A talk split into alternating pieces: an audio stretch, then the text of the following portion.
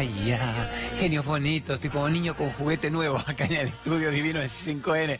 Entonces, eh, loquito, bueno, estamos celestes, enamorados de la vida. Seguimos en Hacete Cargo. Y que hubieran combinado la, remera, el yin y el yang, el corazón y el amor incondicional con el contenido del programa. Bueno, ah, tenemos un bloquito ahora largo hasta el final. Vamos con unas preguntas. Improvisame ya la primera que se te ocurra. Super Lorena, productora. Y después hacemos toque de chantaje espiritual, que son los avisos, más preguntas, más contenido y algunas reflexiones del alma. ¿Qué es lo primero? ¿Cómo superar el recuerdo? Interesante, atípica la pregunta. ¿Cómo superar el recuerdo de tantas descalificaciones? ¿Qué hablamos de bulingueos? ¿Hablamos de abusos psicológicos? ¿Hablamos de menosprecios? Hablamos de la capacidad que tiene la mente humana egoica de juzgar, de criticar, de ofender. ¿Por qué hacen todo eso? Porque son muy infelices. Una persona que fuese feliz jamás perdería literalmente energía en opinar sobre la vida del otro. Eso está claro. La mayoría de la gente opina sobre la vida del otro. La mayoría de la gente es infeliz la mayoría de las personas hemos sido, somos o seguiremos siendo absolutamente infelices? Sí. ¿De qué depende eso? La salida de la ignorancia solo depende de tomar conciencia de quién sos. Mientras sigas creyendo que sos lo que te dijeron que eras desde que naciste, la infelicidad es tu destino natural. Y además la infelicidad sufre la diferencia que ve en el otro. Cuando ve en el otro algo diferente, que le llama la atención, que lo hipnotiza, sufre porque no se siente capacitada para vibrar en esa cuerda. Entonces lo único que quiero es denostarlo, destruirlo, quitarlo de mi percepción sensorial, quitarlo de mi percepción sensorial, ¿para qué? Para que no me siga afectando esa imagen, que es el espejo de lo que no tengo resuelto. Todo esto para ver qué hacemos ahora con las descalificaciones. Entonces, cuando alguien dice, todo lo que el otro opina de vos es una confesión de su propia vida, es muy real no es un sobrecito de azúcar, como dicen los detractores espirituales, que no les gusta verse expuestos con una verdad tan rotunda. Verdad explicada por Jesús, por Buda, por Rama, por Krishna, Zoroastro, Moisés, Sai Baba, Yogananda, Krishnamurti, la teosofía, la gnosis, todos los sistemas de crecimiento, de evolución espiritual te dicen que no vas a ser libre, no vas a ser feliz mientras sigas pendiente de la opinión ajena. Cuando nosotros decimos, nadie puede hacerte infeliz sin tu consentimiento, nadie puede hacerte infeliz sin tu permiso, nadie puede hacerte infeliz sin tu autorización, es real. ¿Cómo le podés dar permiso a una persona que no sabe quién es para que opine sobre vos cuando ni siquiera vos sabés quién sos? O sea que yo no soy lo que el otro ve de mí. Ah, no soy lo que yo mismo estuve viendo de mí hasta ahora. Mm, ¿Quién soy? El que yo soy.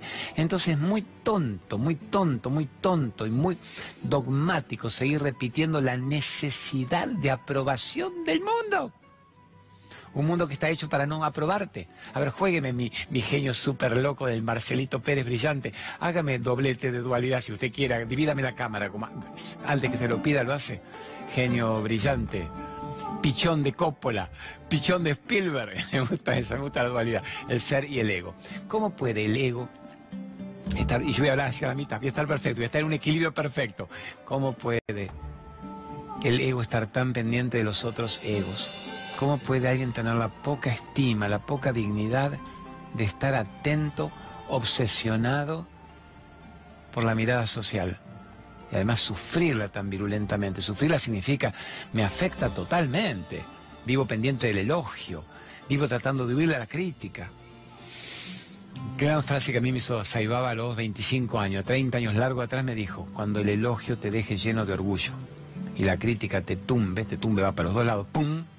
Sos una hoja en la tormenta ajena, sos un madero llevado por las olas, marea alta, marea baja, de la ignorancia del mundo. Entonces, ¿qué dijimos? ¿Cuál es la gran técnica para evitar que las descalificaciones me molesten? Así voy a la pregunta del pibe. Vaciarme de mi ego. Vaciarme de mi ego. De nuevo, ¿qué sería el vaciamiento del ego? No me reconozco en la mirada de los demás. Todo lo que ellos ven de mí es una parte tan limitada de mi verdad. Ellos solo ven una parte externa. Pueden decir si les gusta el color, si les gusta mi rostro, mi sonrisa, cómo hablo. Y, y es además un nivel de percepción tan subjetiva, este mismo programa. Para mucha gente es muy luminoso y para un chimentero, para un detractor espiritual, para una persona que vive del odio, de la envidia nefasta, este es un programa vomitivo. Este es un programa jodido. Este es un programa asqueroso. Habla de amor y de libertad.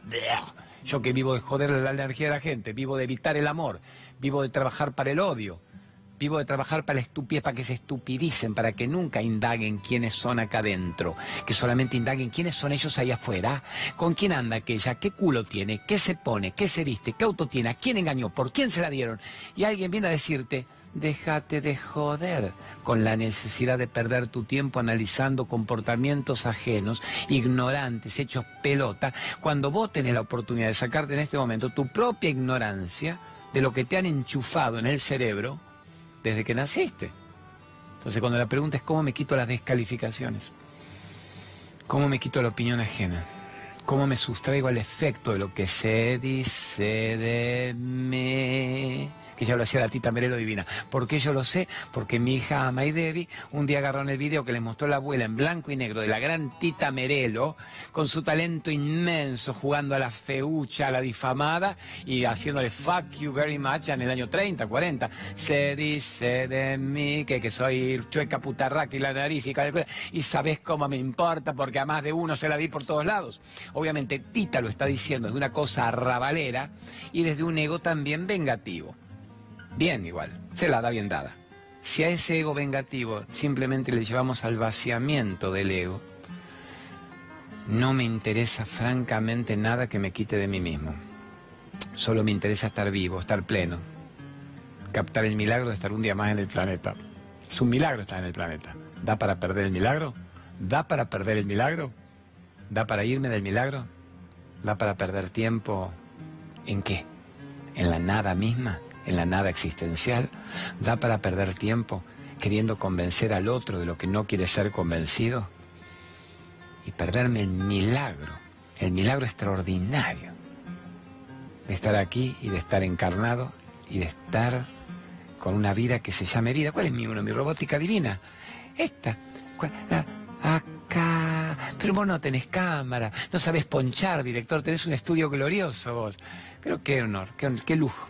Vieran la, opinión hermosa que me dice la gente en todas las charlas, si no estamos trabajando con un nivel cinematográfico. Yo le digo, sí, le digo, Raulito Cosco, Marcelo Pérez, se deleitan con dos mangos, con bajo presupuesto, ojo, en un estudio de lujo, bajo presupuesto, pues nuestra producción es simplemente la temática, no es la obtención de la entrevista de turno en el viaje de turno. Y hacen un programa que a mí me deja absorto de gratitud me inclino de gratitud, de admiración que me esté tocando este premio. Sigamos una vez más con la descalificación. No soy lo que vos ves de mí, por ende no tengo el más mínimo, no tengo chance de vincularme con tu opinión. Hablas de algo que yo no reconozco, es como si vos me, hablaras, te dirigieras a mí, yo dijera, ¿me? ¿Aquí en ¿Hay alguien en el estudio? ¿Me estoy perdiendo? ¿Me está señalando a mí? Acuérdense la famosa escena, ver los cinéfilos de Odolito, de Tac, bravo, hijo de pela, sacó Marcelo Pérez, que tiene 10, 20 años menos que yo. La gran escena de Taxi Driver, Robert De Niro, la película Scorsese, él frente al espejo, ya un ataque de psicosis, viendo si se convierte en el vengador anónimo, redentor. Y dice, ¿me estás hablando a mí? ¿Me estás hablando a mí? Y se manda, ¿Are you talking to me? Ensayen eso, jodan con el Are You Talking to Me, háganlo en 20 niveles diferentes de actuación como lo hace De Niro, que empieza, si fuera en castellano, ¿no? ¿Me estás hablando a mí? ¿Me estás hablando a mí? ¿Me estás hablando a mí? ¿Me, hablas a mí? Jodan con eso. Jueguen con la opinión. ¿Me estás hablando a mí? No ves que no estoy acá, no soy yo, no soy lo que crees de mí. Ya no estoy más. Estoy, pero no estoy. Eso es, sacate las descalificaciones para siempre. Es una pregunta que pronto no vamos a poder hacer más. ¿Qué hago? ¿Por qué me denigra? ¿Por qué me insulta? ¿Por qué me humilla? ¿Por qué te lo mereces? Porque estás pendiente de eso. Te lo mereces. Me insultó, me dijo chanta, vende humo, hijo de P, mala, chota, drogadicta, gorda, putarraca, culona. Te lo mereces porque te importa que te lo diga y estás atenta. O sea que si te dice culona, ¿te va a perturbar? Si tu traste te gusta, lo mantendrás, lo engordarás. Si no te gusta, tendrás que alcalinizar la sangre, sacarte las grasas animales y tendrás que tener el traste adorable que vos querías. Pero nunca el mundo va a amar tu traste, porque siempre el mundo le va a encontrar a una la modelo 90, 60, 90, una estría en el traste derecho. Basta de pedir atención a gritos, es una minusvalía muy patética ser actor de reparto triste del otro, pudiendo ser protagonista glorioso de tu propia vida. Le hago los avisos y preparamos una segunda pregunta, mis genios bonitos. A ver, ex, ex chotitos del alma, ahora somos brillantes, protagonistas de nuestra historia de amor. ¿No te gusta lo mío? Por Dios, no tengo energía para preocuparme, menos para llorar y menos para sufrir. Toda mi energía la capitalizo en amar, reír, bailar, cantar, disfrutar, agradecer. Y además siempre va a haber alguien vinculado energéticamente con lo tuyo. Acuérdense, si les sirve, vamos a Colabel ahora si les sirve, dame un minuto esto, que es la famosa teoría del tercio. ¿Cuál es la teoría del tercio? Al menos a mí en la facultad me la hacían estudiar y me parecía divina, una teoría aristotélica de opinión del tercio. Todo lo que hagas en la vida, empezando por este programa, empezando por lo que te estoy diciendo en este momento, empezando por toda la explicación del ego, la descalificación y la chotada del mundo, va a tener un tercio de personas que van a adherir y que les va a encantar, van a decir, qué valioso lo que dijo el Claudio, qué interesante, me da elementos para que yo crea en mí mismo y no empeñe más mi energía. Va a haber un tercio que lo van a detestar, va a decir, mierda, este hijo de P tratando de hacer que la gente sea libre, cómo las manipulamos, cómo las jodemos, se nos cae el rating de todos los programas de puterío si la gente fuera libre de la necesidad de ver qué hace el culo del otro. Y va a haber un tercio que va a ser totalmente indiferente, va a decir, ¿eh? ¿Qué dijo? No entiendo. ¿Quién ganó el partido hoy? Ah, no me llamo todavía, no, no sé. un tercio, un tercio, un tercio. Y vas a vivir de la necesidad de los tercios. Sé pleno. No quiero 33,33333. Quiero la plenitud de la existencia. La plenitud está solamente en mí en este momento. ¿Qué aviso quiere que le ponga? ¿Qué aviso quiere que le ponga? Colabela, mándeme una barrida. ¿Tiene una barrida de colabela usted? Los grandes productos de pergamino sobre la salud holística. Tienen los primeros que trajo la bebida del piste para los diabéticos, el primero que trajo todo lo que hacía la quelación de los minerales pesados que hay en el cuerpo. El primero que trajo el brócoli y el kale deshidratados, fuente total de clorofila y de vitamina C y de minerales.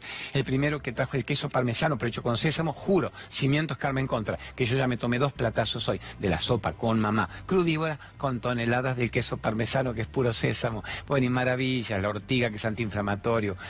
Viva con la vela, de pergamino para el mundo. Greenway, Polen Greenway, muy, muy alta la cámara ahí.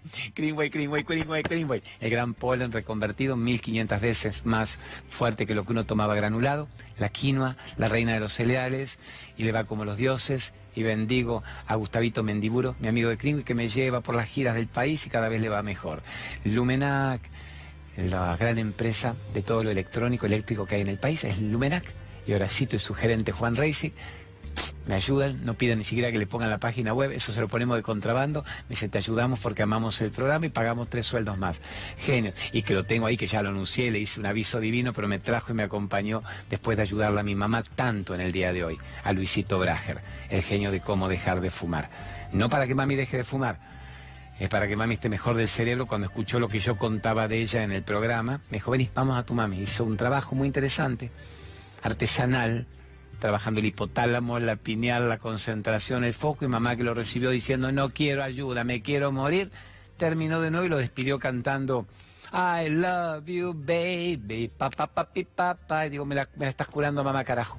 Ojalá, ojalá, ojalá. Gran Luisito Brager, vamos con otra pregunta, gran Lorena Gallardú, otra pregunta. ¿Qué hacer para incrementar? Es que no es muy diferente a la otra, amor mío. Escuchen los que preguntan esto. ¿Quién es?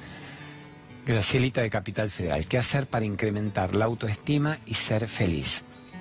Creer en vos mismo. Vamos primero, usemos la primera parte de la pregunta ajena.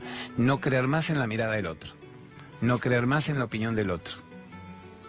Creer en vos mismo. Todo este programa está diseñado, designado para que vos creas en vos mismo. Si vos crees en vos mismo, el mundo es tuyo. Si vos no crees en vos mismo, el mundo te devora. ¿Cómo hago para creer en mí mismo? Anda a tu profundidad y percibí quién está vivo adentro tuyo. ¿Cuál es la vida con la que te conectas? ¿Con qué vida me conecto? ¿Me conecto con la mirada del otro? ¿O me conecto con la vida que late en mí? No solo el corazón que bombea, más bien el corazón físico bombea, si no, no estaría vivo el cuerpo. El corazón espiritual percibe, ama, sabe. Si me conecto con la vida en mí, soy ilimitado, soy invencible. Si no me conecto con la vida en mí, el mundo obviamente me devora. Unamos lo del vaciamiento del ego una vez más. Qué linda toma hace el que tiene este brillante. Qué linda toma hace. Vamos a cámara 3. Ahí, me quedo un ratito acá. ¿Está bien, Marce? Unamos la pregunta con el vaciamiento del ego. ¿Cómo me vacío literalmente el ego en este momento? Meses atrás en un programa me dediqué a eso y fue un programa muy conmovedor. Si yo en este momento dejo de sentirme calificado de algún modo, si en este momento yo no necesito adjetivos que me definan, soy de tal religión, de tal grupo político, de tal etnia, de tal sociabilidad, de tal nivel cultural, simplemente soy un ser divino viviendo una experiencia humana en el planeta. La humanidad me une la divinidad en un punto también y yo estoy reconociendo el potencial que me estoy perdiendo. Esa sería una reflexión válida. El vaciamiento del ego es, ¿quién puede herir a un ego que ya se ha vaciado de los datos que tenía incorporados? Madre Teresa de Calcuta decía, imaginen un recipiente lleno de agua sucia, de barro, de moho, de lodo, y me empiezo a poner mucha agua fresca, limpia, que empieza a desalojar la merda, la mugre. Eureka, Arquímedes, ponga en la bañadera algo que desaloje lo mismo proporcionalmente. Ahí empieza lo nuevo. Me voy de la vieja información. Yo solo sé que no sé nada. ¿Qué opinión tiene? ¿Qué eh, El mundo te va a decir, boludo. No, ahora respiro, amo y me dejo de joder con analizar la existencia porque la existencia está pasando a través mío. Fluye a través mío la existencia. No analizo de qué se trata. Siento la vida, la vivo. No la opino, no la juzgo. La vivo. Ese es el vaciamiento del ego. Entonces la gran pregunta de los capos es, ¿quién puede herir a un ego que ya está vacío? ¿Quién? Nadie. ¿Por qué nadie? ¿Cómo atrapo el vacío? ¿Cómo atrapo el vacío? Yo antes sabía dónde atraparte y sabía dónde llegar a vos. ¿Se entiende? A ver, hago una mini caminata, Marce, para mostrar la desesperación del ego cuando quiere agarrar a otro ego. Yo antes sabía dónde te encontraba, yo sabía cómo llegar a vos, eh, pareja, esposa, amigo, madre, adversario del grupo político, laboral. Yo sabía dónde encontrarte y no te estoy viendo, carajo. Antes vos estabas acá, había un 4x4 de rutina mental berreta al que yo llegaba fácilmente. Además sabía por dónde dártela, sabía cuál era mi insulto favorito para tocar una fibra en vos y que vos reaccionaras y me dijeras, no, yo no soy eso. Y a ver quién mata a quién primero como gallos de riña en un cuarto. La historia del conflicto familiar. Y ahora no estás acá. Y digo, ¿dónde se escondió, carajo? ¿Dónde se escondió? ¿Dónde se fue? A ver, ¿está acá? ¿Está acá detrás? No, no está acá. ¿Dónde más se escondió? ¿Aparece por acá?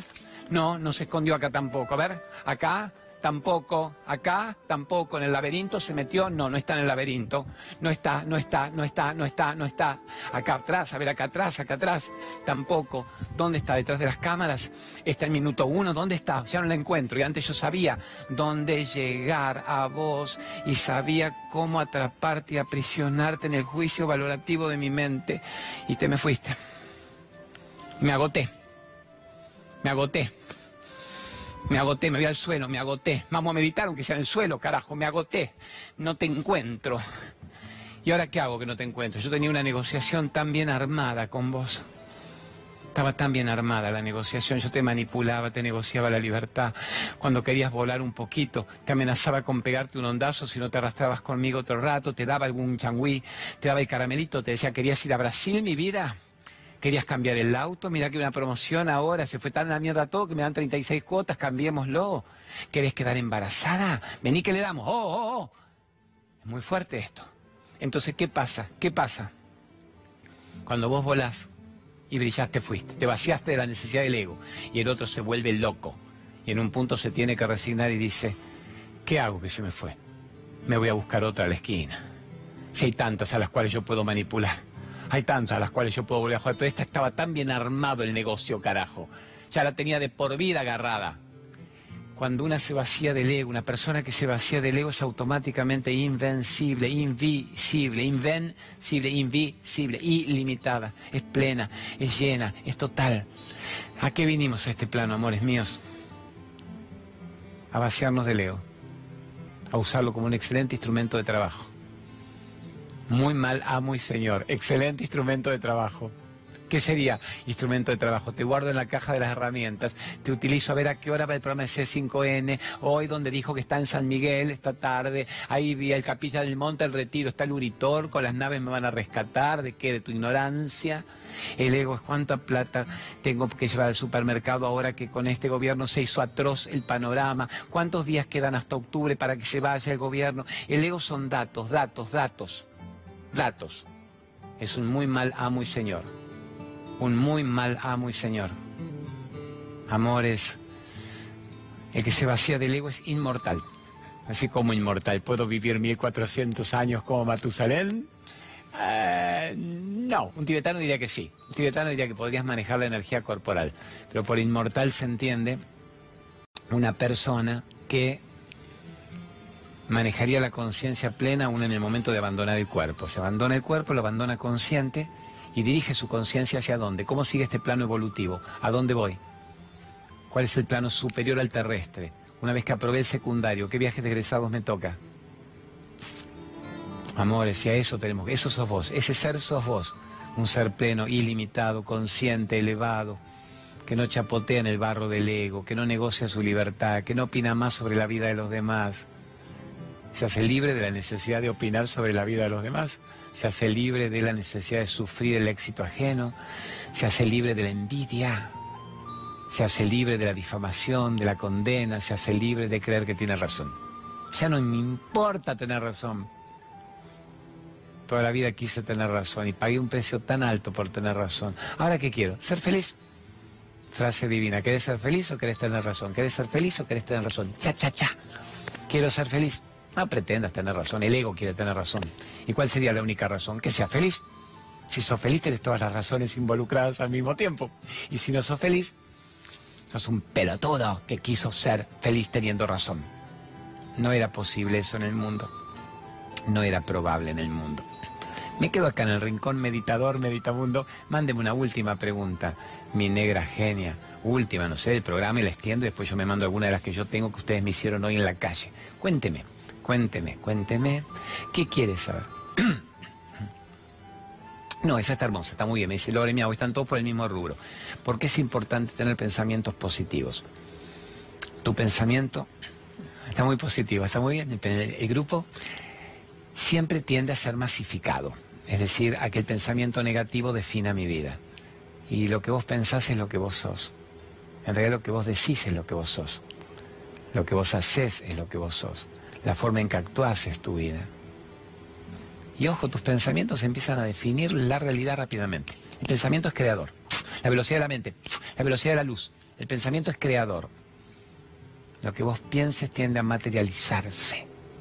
Lo que pienses tiende a plasmarse. ¿Qué es plasmar? Convierto la energía en masa según la calidad de mi pensamiento. Tan poderoso es mi pensamiento y marcó la, la vida que has tenido hasta ahora si unís el decreto, el decreto, lo que yo digo, lo que yo expreso, el sonido primordial del universo, a lo que yo visualizo, mientras lo decreto y lo pienso, y le coloco una intención y un merecimiento, esa es la vida que tengo. Hagan la experiencia, cuesta el mismo precio. Pensar bien que pensar mal. Es el mismo precio, el mismo esfuerzo. Solo que en un caso se te va la vida no fue una vida bien vivida, fue un mero cumplimiento de funciones biológicas, y en otro caso estás honrando la existencia. ¿Cómo no puedo aprender a cambiar la polaridad del pensamiento? ¿Por qué me enseñaron a leer y escribir? ¿Por qué me enseñaron la tabla del 2, del 3, del 4 y no me enseñaron a cambiar la polaridad de la mente? ¿Cómo puede ser que a un chiquilín le hayan enseñado cuentas, conceptos históricos, las capitales de Europa, algunos presidentes argentinos, el primer triunvirato, el prólogo de la Constitución? Yo digo, información al cohete, ¿no? Alguno vivió diciendo en la vida, no, los representantes del Congreso aquí reunidos, ¿por qué no te enseñan a frenar la mente? a cambiar la polaridad del pensamiento como un ejercicio. Vieron que hay ni sí, ni no, ni blanco, ni negro, ¿no? Hijo, no me puede decir ni sí, ni no, ni blanco, ni negro. Ya me la tenía agarrada, agarraba siempre a mi mamá. Decía, mamá, ¿te gusta eso? Esa zafaba bien. En un momento digo, ¿cuáles son las, te gusta la música? Bastante. Eh, ¿Sabes cantar? Me encanta. ¿Cuáles son las, notas musicales? A ver, mamá, do, re, mi, fa, sol, la, si. Eh, perdiste con la si. Eso nos enseñaban a jugar. No nos pueden enseñar a jugar a los antónimos, a los antagonistas del pensamiento. Entonces cada vez que me viene un pensamiento de carencia, rápido tengo que generar un pensamiento de abundancia. Yo soy abundante. Si el universo está en mí, soy una criatura muy preciada de la creación divina. No me hizo para ser un pusilánime miserable golpeado. Me hizo para que yo manejara los recursos, la tuerca, la cuerda, para vaciarme del ego y potenciar el ser. Cada vez que viene un pensamiento de qué soledad, qué tristeza, qué alegría, estoy vivo, no me estoy muriendo tumoralmente, estoy captando intelectualmente quién soy. ¡Wow! ¿Dónde está la tristeza? Y pero estamos en la Argentina, ¿no viste lo que está pasando? Otros están en Siria bajo las bombas nucleares, pero eso es resignación. No, empiezo ya a entender que ningún presidente va a manejar mi vida. Si yo pude pretender en mi absurda ignorancia que este presidente manejara mi vida, embelleciera el país, me doy cuenta de que nadie me va a embellecer mi vida si yo no creo en mí, no confío en mí ya mismo. Y eso el presidente lo llevó a mi expareja, lo llevó a la crianza de mis padres, lo llevó a la tala del Amazonas. ¿Qué demuestra la tala del Amazonas? Que vos tenés talado el hipotálamo, que vos tenés talada la corteza no solo del árbol, la corteza cerebral tenés talada. ¿Por qué? Porque seguís permitiendo que otro maneje tu vida. Todo lo que pasa es una interesantísima provocación para que yo aparezca en mi vida de una vez por todas. ¿Cómo voy al pensamiento positivo? Práctica, práctica, práctica. Si yo tuviera que decirle a ustedes, amor, estamos en el ¿Quién quiere ser millonario C5N? Tienen un minuto, mezcla de Feliz Domingo, mezcla de mi época de Odol Pregunta, tienen un minuto para decirme situaciones, cosas, objetos, personas por las cuales ustedes agradecen y su vida es una maravilla ya empecemos ya, preparado ya. Tengo el cuerpo entero, tengo a alguien en mi vida, tengo de paso cuatro hijos, tengo mi amorcito, tengo mamá que está viva, 94 años, tengo intelecto, no soy ningún bruto carajo, puedo captar la conciencia, me muevo con el cuerpo, estoy aparentemente sano, aunque la mente esté brutalmente enferma, miro, observo, viajo, me traslado, como, tengo sentidos aplicados hacia la inmensidad, existe la naturaleza, tengo donde dormir, tengo para comer. Por Dios, vamos, tiene ocho segundos. Agradezco que puedo agradecer todo el tiempo y saber quién soy. Entonces dicen los genios, hablando de pensamiento positivo, si hicieras esto diez veces por día, de un minuto, un minuto, diez veces por día, dijeras, ¿cómo agradezco? ¿Cómo bendigo? ¿Cómo bendigo estar vivo, encarnado? Qué día, qué noche, qué sol, qué lluvia, qué luna, qué verde, qué vida que tengo. Alguien se apiadó de mí, me permitió seguir. Alguien se apiadó de mí y me permitió seguir en el planeta encarnado. Podía haber ido tantas veces este cuerpo, tantas veces podía haber ido este cuerpo, tantas veces, y me quedé. Se ve que esa gracia divina tiene algún designio interesante para mí. ¿Voy a cumplirlo? ¿Lo voy a honrar? ¿O voy a putañar perdiéndome la chance de honrar la, la vida que se me está dando? Soy un milagro. A mí que no me gustan mucho los gurúes espirituales, no me gusta cuando me dicen, usted es un gurú, yo ah, soy un gran difusor de maestros espirituales, un gran difusor. Yo difundo con pasión lo que los grandes genios enseñan. Y hay uno que gusta mucho en Estados Unidos, no gurú, es práctico, es práctico, es como señora, sea su propia empresaria, su negocio, sea este, y me gusta, lo vi, dije, eh, es putañero alegre, se llama Tony Robbins, y ahí gusta mucho Netflix, lo vi, el I'm not a guru. Entonces la frase que él usa, digo, de todo el documental que vi, que me pareció muy interesante, la única frase que más me quedó y dije, está buena, está. You are, I am, todos somos a fucking miracle. Somos un fucking miracle. Y alguien dice, perdón, ¿qué era el fucking, fucking miracle? Somos un puto milagro. Yo diría, somos un divino milagro, somos un divino, we are a divine miracle. Estamos vivos, Dios, sonremos el divino milagro que somos. Eso sí era un pensamiento positivo. Dicen que si uno se dijera diez veces por día, soy un milagro divino, el sistema inmunológico canta y baila le huiríamos a la carencia, a la miseria, le huiríamos realmente a la enfermedad degenerativa celular continua. Si nos dijéramos diez veces por día cómo me amo, cómo me amo, cómo amo esta vida, cómo amo esta encarnación, cómo amo estar en el planeta. No como amo el narciso bello, Como amo el 90, no, como amo este instante, toda mi vida es este instante, amo este instante, amo esta respiración, amo este pensamiento, amo esta vibración, amo este sentimiento. Captarías todo el poder infinito que te estabas perdiendo y se te estaba chispoteando. ¿Fuerte o no es fuerte? En cambio la gente que se dice 10 veces por día, qué mierda, ¿para qué vivir, carajo? Esta gente jodida, todos te la dan por todos lados, qué triste todo, qué país este corrupto, todo, y lo dicen 10 veces por día, mucho más de 10 veces, no lo dicen 10 minutos, lo dicen tanto rato. Empiezan a disminuir por primera vez el sistema inmunológico a niveles insólitos y cae en pasto de cultivo de todo el bichaje que hay por ahí, además de que el rencor, el miedo, el resentimiento, la envidia hacen estragos en muy poco tiempo y la gente se muere en muy poco tiempo. Venga, nos paramos un ratito, caminamos un ratito. ¿Qué tomas duales? Me hace el cretino. Ah, ya estás también vos. Ahí estás también. Qué locura. Vamos a parar un ratito. Este es el rincón de las meditations. De la medicación a la meditación. Hago un toque de los retiros. Que está. Ya que te vi. Guarda el de Merlo, Guiditico. Guido es un capo. Es muy noble y muy rápido para ayudarme con todo esto. Es tan noble y tan rápido que le digo, guarda el de Merlo y me pone Mar del Plata. Guidito, estaba hablando bien de vos me cambiaste la ciudad. dejalo, dejalo, pues lo quiero a Guido mucho. Dejá Mar del Plata, dejá Mar del Plata. El lunes 2 de septiembre está en un teatro muy bonito que es el Teatro Cinco Sentidos. Cinco Sentidos, como de High Five. Cinco Sentidos, Es en la calle Pedro Lura, al 2300. Vénganse, que es un muy bello lugar, 2002 y pico. Es un teatro humilde, 200, 300 butacas y vamos a estar a las 20 ahí es el lunes. No lo hicimos un domingo, pues ya teníamos compromiso. Vengan todo Mar del Plata, que va a haber contenidos bravos, sanadores, provocadores, siempre se regala los dos libros por persona, un libro y CD en cada charla, y obviamente siempre se cobra menos que una pizza. Buscate ahora los retiros si querés. Capilla del Monte, el más místico, con esto del Uritorco, el que más gusta, el de Merlo. Ahí está, capilla es ese. Eso es en el equinoccio de primavera. El equinoccio de primavera es una buena ocasión para el que le gusta energéticamente la modificación de la energía vital del mes, que debería acompañar un buen tiempo, un buen tiempo. Primavera, primavera interna. Así que ahí vénganse. Siempre en un retiro, cuando alguien dice, pero usted, Claudio, está ahí, obvio, vivimos juntos, amores. No es que yo aparezco como algunos retiros donde yo he oído que el gurú de turno aparece después de la cena y contesta cinco preguntas. Y dice, vemos mañana, me voy a levitar por los campos en bolas comiendo semillas y granos. No, no es nada de eso. Ahí convivimos, digamos, nadie escapa de uno mismo. Nos preguntamos todo, nos contestamos todo. Comida, eso sí, vegetariana, orgánica. El que quiere un chivito se va para la ciudad a comerlo. Y yo llevo mucha gente maravillosa. Suele a veces Elianita, mi amor, con Ama, con Debbie, mantras, mandalas, baño de gongs y cuencos y terapias y todo eso. Así que bueno, esa es la capilla. Ponete a nomás Merlo, que en tres minutos tenemos que irnos. El de Merlo tiene una ventaja sobre todos los retiros del país. Ya dije que está hecho en el, lugar, en la Argentina, de los mayores cultores del veganismo, de la cuestión orgánica de comida.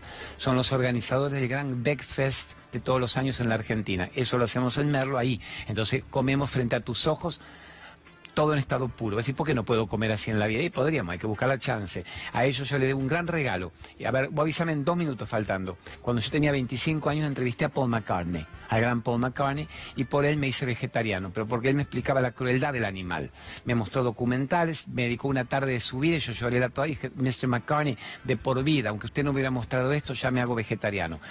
Fui un vegetariano burdo vegetariano de pizza, empanadas, tita, rodesia, bonobón, nunca un vegetariano crudívoro, alcalinizado bien. Eso me duró 10 años, pues yo no quería matar el bicho, yo no quería que la vaquita, me parecía lógico. El animal es sintiente, tiene un nivel sintiente diferente a la, verdura, a la fruta. Digamos, el, cerdo corre cuando lo vas a matar, la lechuga no va por la cocina diciendo no me corte, hijo de puta, la naranja no sangra, la vaca en un frigorífico hace ver lo peor del ser humano el vivir de eso. Y eso me, me fue muy claro. Cuando vi el documental que me mostró de los pollitos, cómo les cortaban el pico, los metían en contenedoras para que en 40 días ya estuvieran pichicateados, hormonados, antibioticados, con agua clorada, florada, para que pesaran más. Dije, basta, lo hago. Fui muy mal vegetariano con el tiempo, a los 10 años, empecé a ser un vegetariano inteligente, más alcalino. Dije, quiero preservar mi inflamación arterial, si puedo rajarle al ACV y a la tumoración, ayudando que mi cuerpo esté elevado y no meterme esa comida chatarra acidificada, que es donde el cáncer nada y canta y baila y se zambulle. Y con esta gente, cuando lo trajeron a Paul McCartney el año pasado con el evento, el Beckfest, yo justo estaba de viaje, me habían mandado hacer unas notas divinas de estas que nos conseguimos afuera. Y me dijeron, que le comentaron el periodista argentino este y le mostraron una foto y que uno de sus hijos, yo no sé, me dijo, papá, ese señor estuvo en Irlanda cuando explicaste tata, yo era muy chiquito y me acuerdo, pero no importa si le dijeron, dice que el hijo pongan el video de este señor mientras hago la, función del Fest y así que pusieron, Mr. McCartney, yo me hice vegetariano por usted, que Dios lo bendiga una y mil veces y gracias por haber alegrado el corazón musical y los sentidos de décadas y de generaciones. Así que eso es todo lo de Merlo, vénganse ahí a Merlo en San Luis, el que tenga ganas. No les doy los teléfonos, saquen fotos hagan clic y anoten. Me pide que cerremos, mi amiga divina. ¿Cómo cerramos? La página web, que ahí también fue un hallazgo, el chico de Leandrito y de Guido.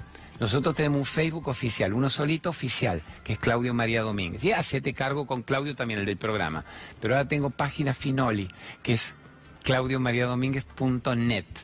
Entren ahí, fíjense ahí y denme el curso. Estamos haciendo de el curso al curso. Estamos haciendo una cosa muy hermosa, generando online una expansión de conciencia grande. Nos están escribiendo de cuánto pueblo y de cuánto país haya, de cuánta ciudad y de cuánta capital. Cuando entren ahí en esa página, fíjense en la parte de los cursos. Es como la forma de comunicar esto por mil para que cada uno focalizando diga, ¿qué quiero? ¿Ser el dueño de mi vida? ¿Quiero que nadie me haga infeliz sin mi consentimiento? ¿Quiero entender las cinco clases de karma y cómo las transmuto? Y me hago abundante y me sano y tengo relaciones bellas y genero endorfinas. ¿Y cuál es la misión que tengo en la vida? Todo lo tienen ahí, todo lo tienen ahí. Denme gusto. Escríbanse, compártanlo, regálenlo, estén con su gente. Nos vamos en este momento. Viva C5N, la Verónica Aragón hermosa, el Nico Bocache genio y Carlitos Infante bastoneando los destinos de este lugar que me dejan hablar de amor y de libertad. Equipo de producción divina, feliz día, feliz vida, feliz año, feliz todo. Hacete cargo vos de tener una vida.